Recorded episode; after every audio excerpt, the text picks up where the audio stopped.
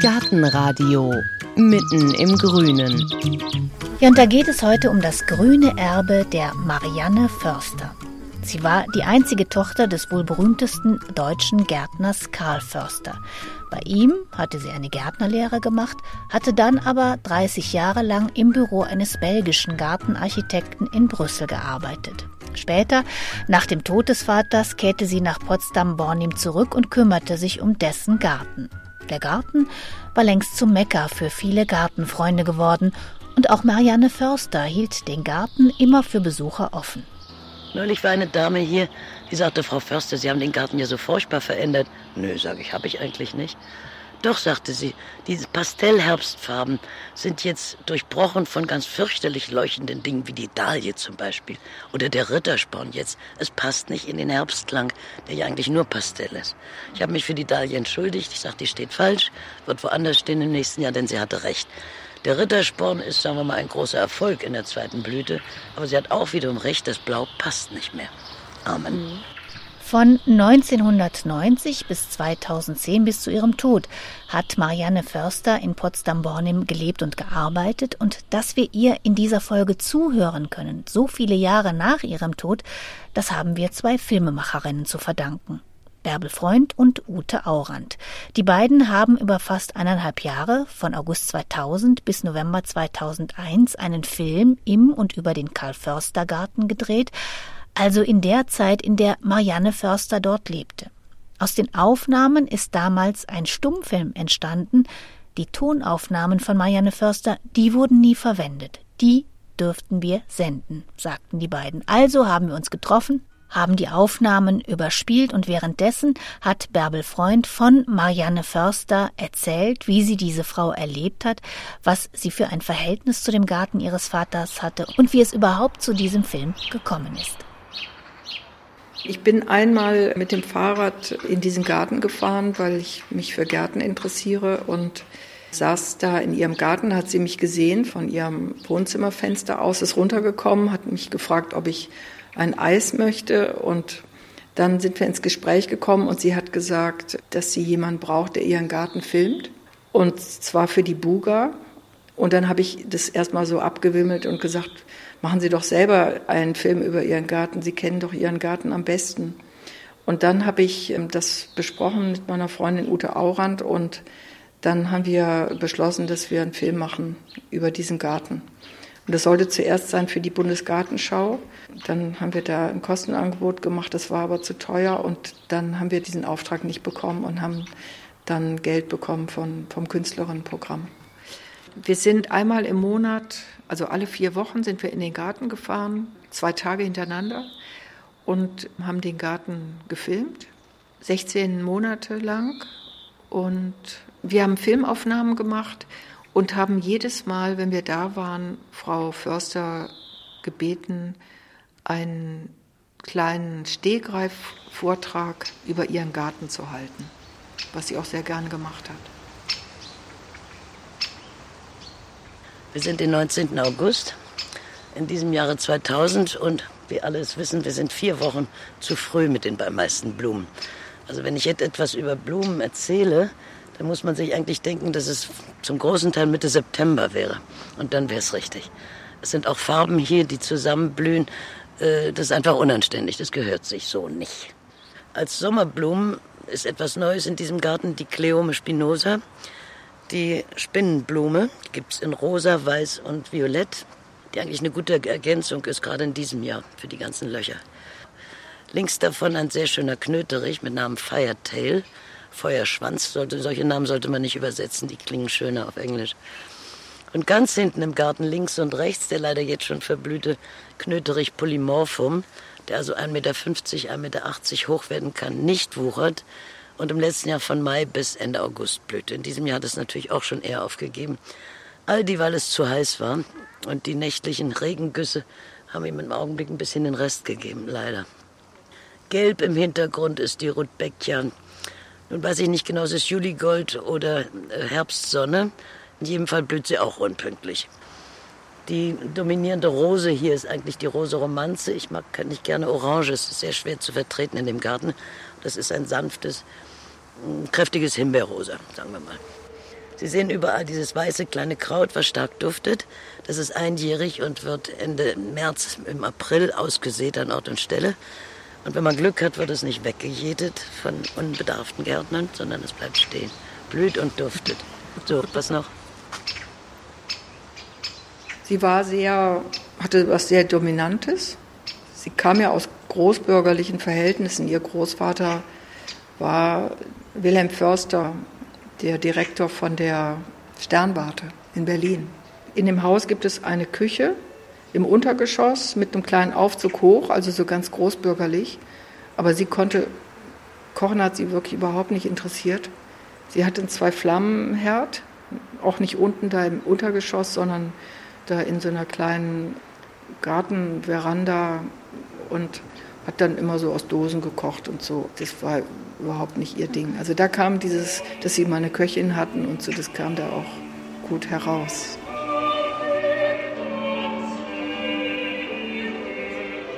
Marianne Förster hat manchmal einen Lautsprecher auf die Fensterbank gestellt und hat dann Musik gemacht in ihrem Garten.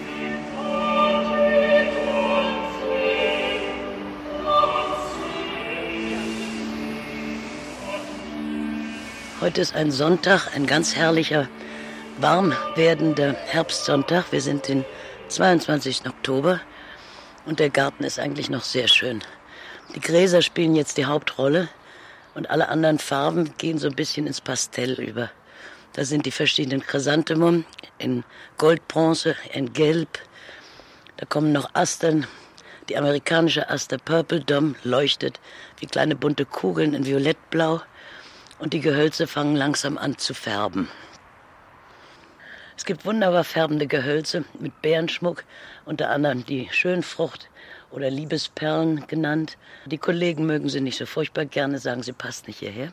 Aber die Kunden lieben sie heiß und innig und man sieht die Abdrücke der Schritte auf dem Beet, um näher ranzukommen. Die Hagebutten färben, der wunderbare Lampenputzer wird immer noch gestreichelt, wenn man dran vorbeigeht. Das ist ein Gras, man kann es auch Flötenputzer nennen.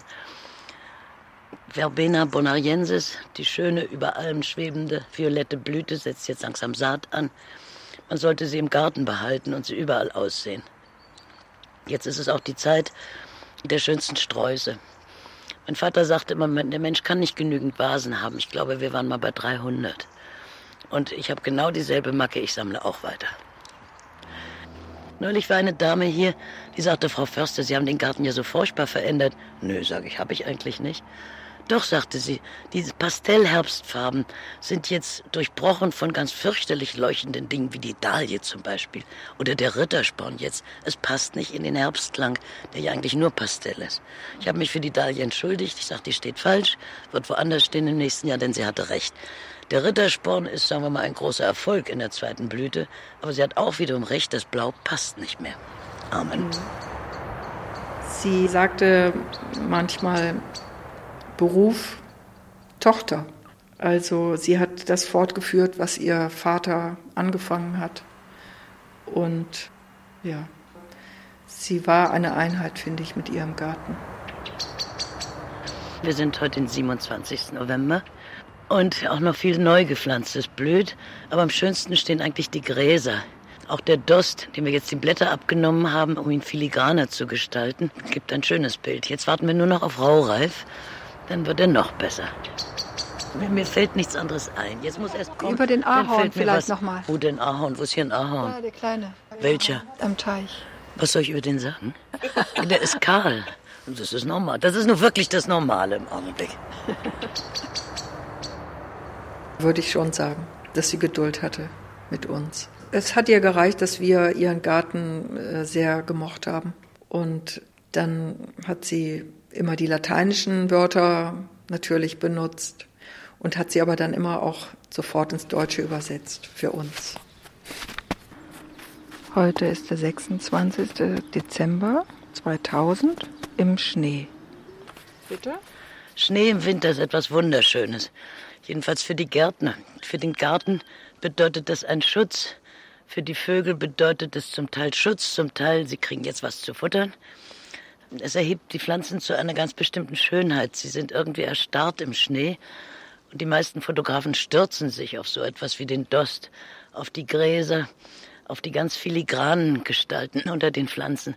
Auch eine Hagebutte oder eine noch nicht abgefallene Rose mit einer Schneehaube sieht absolut wunderschön aus. Pflichten gehören dazu und die bedeuten rausgehen morgens mit einem Spazierstock oder ähnlichem Gerät, die Halme von den Gräsern etwas freiklopfen, die Gehölze, die unter der Last vom Schnee leicht brechen, vor allen Dingen, wenn es zu kälteren Graden kommt und der Schnee gefriert. Das sind alles die Dinge, mit denen man eigentlich jeden Morgen im Winter lebt. Auch das Schneeschippen auf den Hauptwegen gehört dazu. Aber das Schönste ist eigentlich der morgendliche Anblick. Es sieht alles so wunderbar sauber aus. Geschützt, die Feuchtigkeit geht in den Boden. Man ist als Gärtner so richtig rundrum zufrieden. Wir haben ein Japan-Ahorn hier am Teich und der ist mit Tanne umwickelt. Es gibt so eine gewisse Regel, man sollte japanische Ahorn nicht der Wintersonne aussetzen. Die Rinde platzt sehr leicht. Die großen Frostunterschiede von nachts und Sonne auf der Rinde ist absolut gefährlich. Also wer ein Ahorn hat, bitte im Winter leicht schattieren. Gut. Wie alt ist der Ahorn? Ach so, der Ahorn, der steht schon seit 1924 da. Der alte, jetzt alte Gartendirektor von den Nymphenburger Schlossgärten hat ihn dann gepflanzt mit meines Vaters Hilfe.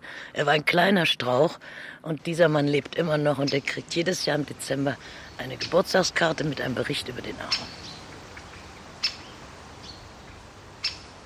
Die Frau Förster war alleinstehend. Sie hatte zwei Katzen in ihrem Garten, die ihr aber nicht selbst gehörten, sondern ihren Nachbarn. Und sie lebte alleine in diesem schönen Haus, das ihr Vater 1920 gebaut hatte. Die Inneneinrichtung war noch ganz aus den 20er Jahren. Wunderschön. Es sah bei ihr aus wie in einem alten Museum. Und sie saß in ihrem Wohnzimmer, hatte ein Riesenfenster und schaute immer, wer in ihren Garten kam. Und manchmal, wenn, wenn sie jemand interessant fand oder so, ist sie runtergekommen in den Garten. Januar, der 27. Äh, der Raureif ist meistens eine Überraschung. Für Autofahrer, für Fußgänger eine ganz unerfreuliche, aber im Garten eine ganz wunderschöne. Alles ist versilbert, alles bekommt plötzlich andere Formen. Die Einzelformen, das Blatt, der Stiel, kommen viel besser zur Geltung im Raureif. Am schönsten sind Farne, am schönsten sind die zarten Blütenstände, die vertrockneten Samenstände eigentlich von Dost, von bestimmten Gräsern. Ähm, und der ganze Boden sieht aus, als ob er irgendwie mit Silber betupft ist. Es ist eigentlich eine sehr schöne Jahreszeit und im Lauf der, des Vormittags, also des frühen Morgens bis zum Mittag, ändert sich Raureife. Er ist morgens manchmal überhaupt nicht da und kommt dann bis zur aufgehenden Sonne. Danach geht er, verschwindet er sehr schnell und hinterlässt ein bisschen Reste nur in den schattigen Gegenden. Die ersten Blüten, die zaghaft rauskommen, es ist ja kein sehr sonniger Garten. Hier ist Adonis amorensis. Dann kommen die ersten Primeln, Alpenfeilchen kommen heraus. Was gibt es noch? Es ist ja viel umgepflanzt worden und die Pflanzen brauchen erst wieder Zeit, manchmal Jahre, um in großer Menge aufzutreten. Ich glaube, dass jede Jahreszeit ihr gefallen hat, gleich gefallen hat. Karl Förster hat ein Buch geschrieben, das heißt, es wird durchgeblüht. Er hatte nicht nur vier Jahreszeiten, sondern sieben Jahreszeiten. Er hat es noch so differenziert. Vorfrühling, Frühling, Frühsommer, Hochsommer, Herbst, Spätherbst und Winter. Und durchgeblüht hieß für Förster, dass es in jeder Jahreszeit etwas gab, was geblüht hat. Zum Beispiel der Winterjasmin im Winter oder die Zaubernuss im Januar. Wir haben unheimlich schönen Zaubernuss gehabt in diesem Garten. Herrlich. So gelbe Korallen. Heute ist der 9. März, immer ein sehr gefeierter Tag in unserer Familie. Heute wäre es der 127. Geburtstag meines Vaters. Wie üblich bekommt er ein paar Blumen aufs Grab, ein paar Blumen ans Bild und auch wie immer auf der Freundschaftsinsel, und das macht der Jörg Nete, bekommt er einen kleinen Gruß und eine kleine Ansprache. Wir sind jetzt den Schnee endlich los, der hier richtig verharscht drauf lag bis gestern, vorgestern.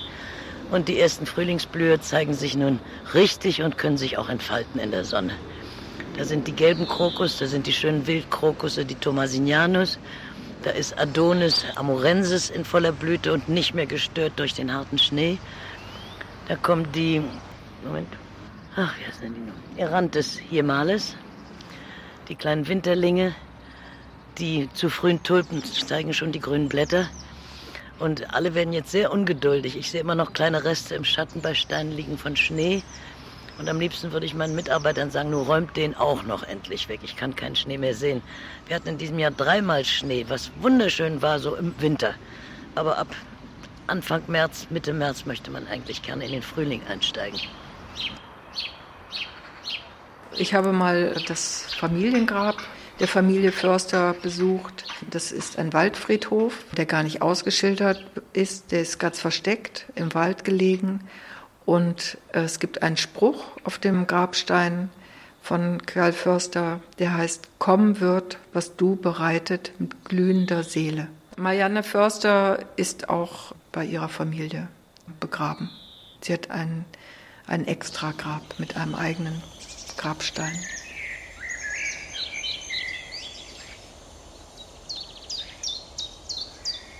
Der Frühling ist da, was man so etwa Frühling nennt in diesem Jahr 2001, wo alle Leute skeptisch in den Himmel gucken, sich warm anziehen und eigentlich gar nicht so gerne schon im Garten sind. Aber es sind doch Besucher hier im Senkgarten, die wundern sich vielleicht mehr oder weniger über das, was schon blüht und so vor sich hin zittert. Aber der Frühlingsweg ist eigentlich voller Blüten, voller Narzissen, in ganz kleiner Form. Die Grazilis ist eine ganz süße, niedrige, die blüht jetzt in der vierten Woche. Die Tulpen mit dem Namen Fuselier sind schöne Nachbarn. Und die Sesslerie mit dem komischen kleinen Puscheln, wenn Sie sich mal rumdrehen, da steht sie, dieses Gras, mhm. die macht allen Leuten Spaß und am meisten den Kindern. Die sagen, Mami, das wollen wir auch haben im Garten. Danach zieht sie sich dann ein bisschen zurück und sieht, sagen wir mal, mäßig interessant aus bis zum nächsten Frühjahr. An der Lampe wächst jetzt wie verrückt ein Geistblatt, was ich mal aus Frankreich mitgebracht habe und ich nie geglaubt habe, dass es hier hart wäre aber es ist richtig schön knallhart. Das verliert im März seine Blätter und da sind die neuen schon da. Eine Sorte, die ich nur sehr empfehlen kann, Japonica haleana. Primeln stehen da hinten, Himmelschlüsselchen. Die sehen ein bisschen überfüttert aus, aber vielleicht ist das nur der Dünger vom letzten Jahr. Baldprimeln in allen Farben mischen sich mit Zilla. Und hier stehen immer noch die roten Orientales, Christrosen. Die Korkenzieherhasel hat jetzt angefangen, Blätter zu machen. Die Blüten sehen etwas scheußlich aus, aber das geht sehr schnell weg beim nächsten Sturm. Und der Senkgarten? Über den Senkgarten wollen wir jetzt im Augenblick noch gar nicht reden. Wir sind ja erst den 14. April. Außer Bergenien am Teich und ein paar Hyazinthen blüht es noch nicht so. Das ist aber auch nicht der Sinn des Senkgartens. Nein. Der Senkgarten ist Sommer, Herbst, Spätherbst, Winter und der Frühlingsweg wird in drei, vier Wochen zu Ende sein. Und da konzentrieren sich die Besucher mehr wieder auf den Senkgarten. So war das von Anfang an geplant.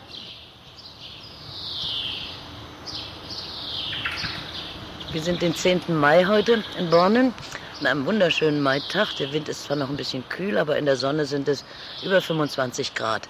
Also gerade richtig zum Aushalten, aber auch gerade richtig, um wieder anfangen anzufangen zu gießen, denn der Wind trocknet sehr aus. Der ganze Garten ist noch voller Tulpen, ganz verschiedene Farben, ganz verschiedene Arten. Und die Schleifenblume, die den Weg umsäumt, leuchtet, so dass alle Leute sich bücken und wollen erst mal dran riechen. Der Ahorn hat schon seine rote Frühlingsfarbe. Er ist jetzt ganz offen. Das ist der Fächerahorn am Teich. Der oben, der japanische, der ist hellgrün und dem Eisenhutblättrigen geht es schlecht. Dem mussten wir eine ganze Hälfte wegnehmen. Der, grün, der rote am Teich wird jetzt langsam im Sommer wieder grün und hat dann eine wunderbare rostrot-gelbe Farbe im Herbst. Unser Teich lässt uns im Augenblick ein bisschen ähm, in Kummer baden sozusagen. Der ist auch rostbraun und wir wissen noch nicht genau, was wir dafür oder dagegen machen können. Außerdem haben wir hier eine Nachtigall, die kann man ruhig eine Tachtigall nennen, denn sie singt auch genauso gut am ganzen Tag. Bringt die Leute immer zur Begeisterung. Sie hören sie da drüben. Wenn Sie das Mikrofon mal rumdrehen, das ist die Tachtigall. Und der Schneeball blüht noch. Aber auch der Schneeball hat Läuse in diesem Jahr. Und wir müssen ihn heftigst bekämpfen. Wir müssen gegen seinen Duft anstreiten. Aber wir werden auch das schaffen. Er hat jedes Jahr Läuse gehabt. Die Glycinie, die von 1914 etwa datiert, auch Blauregen genannt, steht in voller Blüte. Wir sind dem Nachtfrost entgangen und hoffen, dass dies nur die Eisheiligen gewesen sind.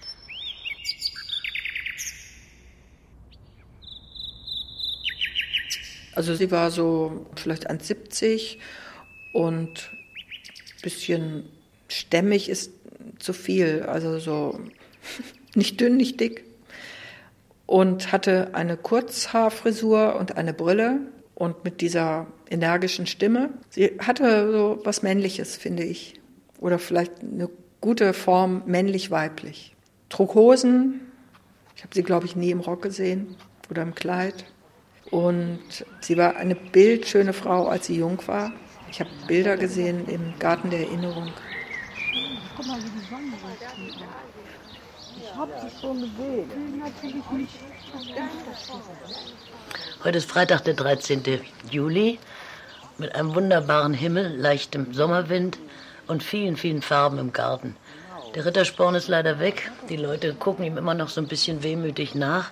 Dafür kommt der Flox jetzt in allen Rottönen. Quietschrot, Sanftrot, Mildrot, Violettrot mit weißem Auge und abends gibt es manchmal richtig blaue Flochse.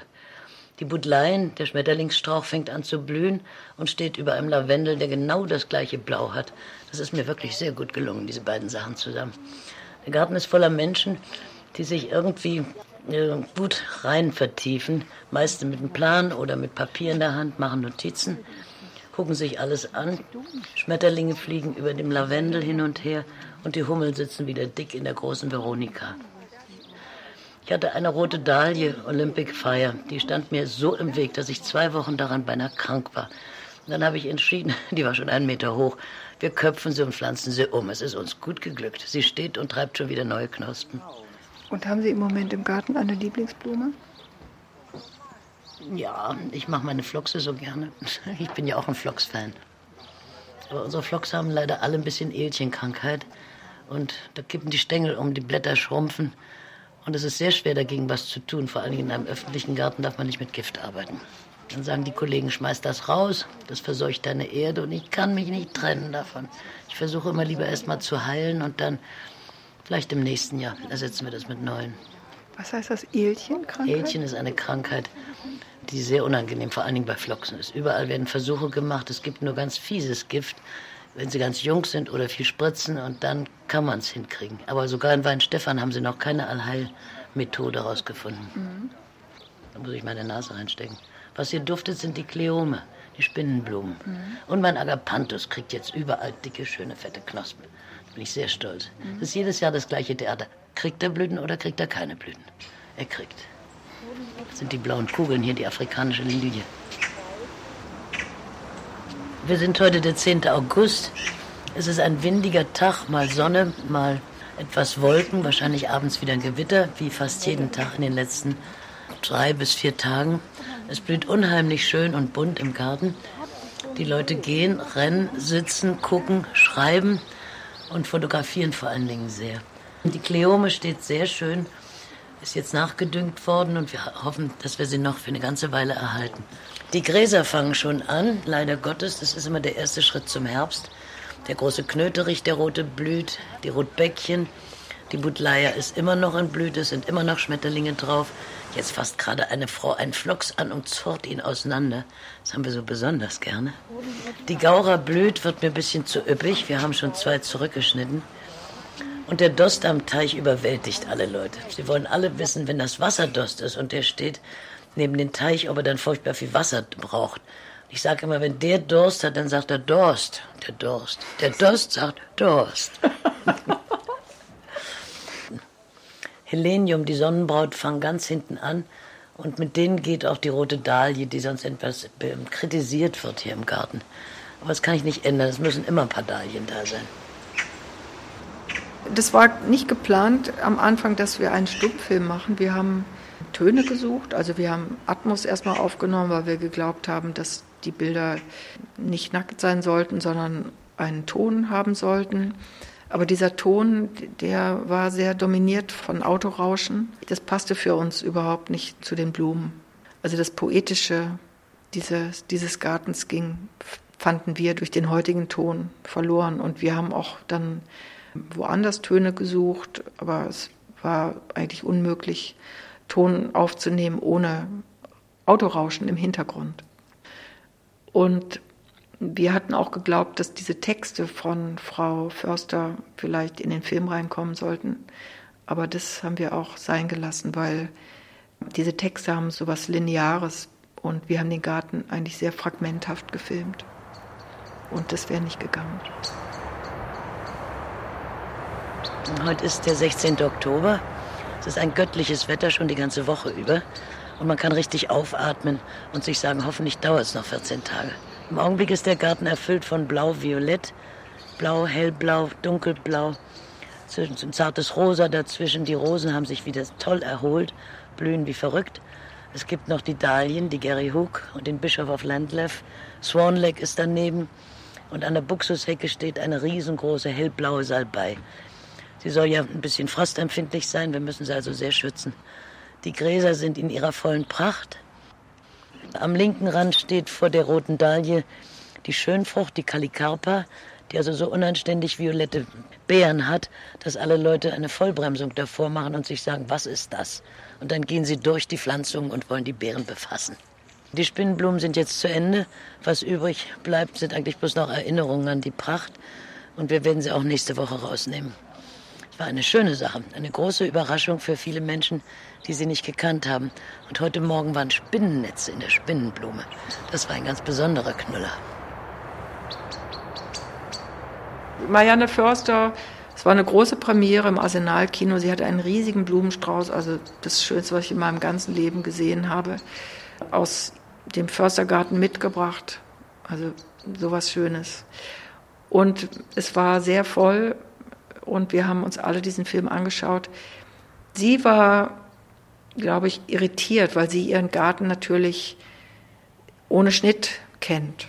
Und wir haben das natürlich künstlerisch bearbeitet und es gab Schnitte und wir haben eigentlich mit ihrem Garten gemacht, was wir wollten. Und das hat ihr nicht gefallen. Aber sie war, glaube ich, zwiegespalten. Und sie hatte einen, einen Freund, einen Landschaftsarchitekten, der mit ihr auch zusammengearbeitet hat für die Buga und der hat zu ihr gesagt, Frau Förster, was Besseres können Sie nicht bekommen über Ihren Garten.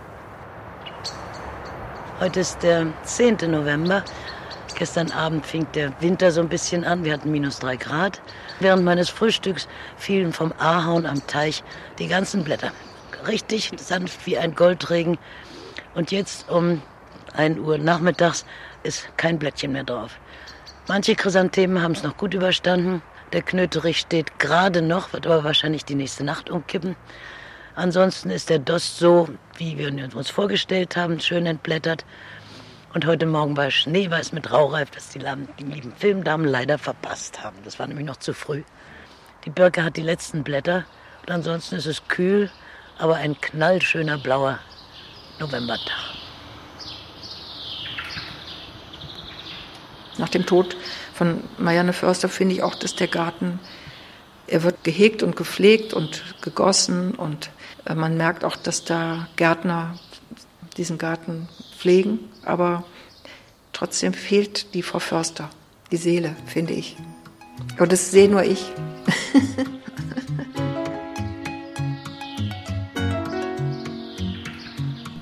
Ja, und wie dieser Garten ausgesehen hat, damals zwischen 2000 und 2001, das können Sie sich wohl bald auch ansehen, denn der Stummfilm mit dem Titel Im Garten von Ute Aurand und Bärbel Freund, den die beiden damals mit einer 16 mm Kamera gedreht haben, der soll digitalisiert und wieder gezeigt werden. Wir sagen natürlich Bescheid, wenn es soweit ist. Wir danken den beiden Filmemacherinnen für diese Töne von Marianne Förster. Wo Sie den Garten von Karl Förster finden und ein paar Bilder vom Making of können Sie sich wie immer auf unserer Internetseite auf gartenradio.fm ansehen. Vielen Dank fürs Zuhören, sagt Heike Sikoni.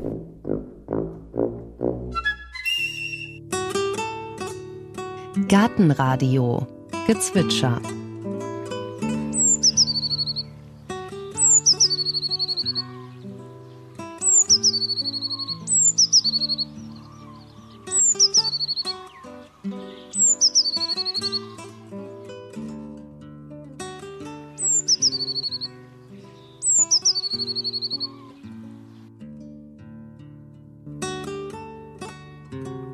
Das war die Blaumeise.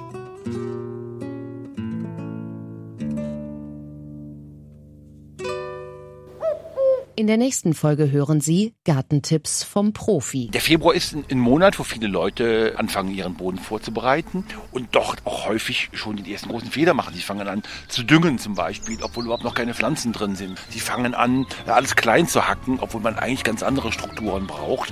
Es macht viel Sinn, über den Boden, die Mutter Erde vernünftig nachzudenken.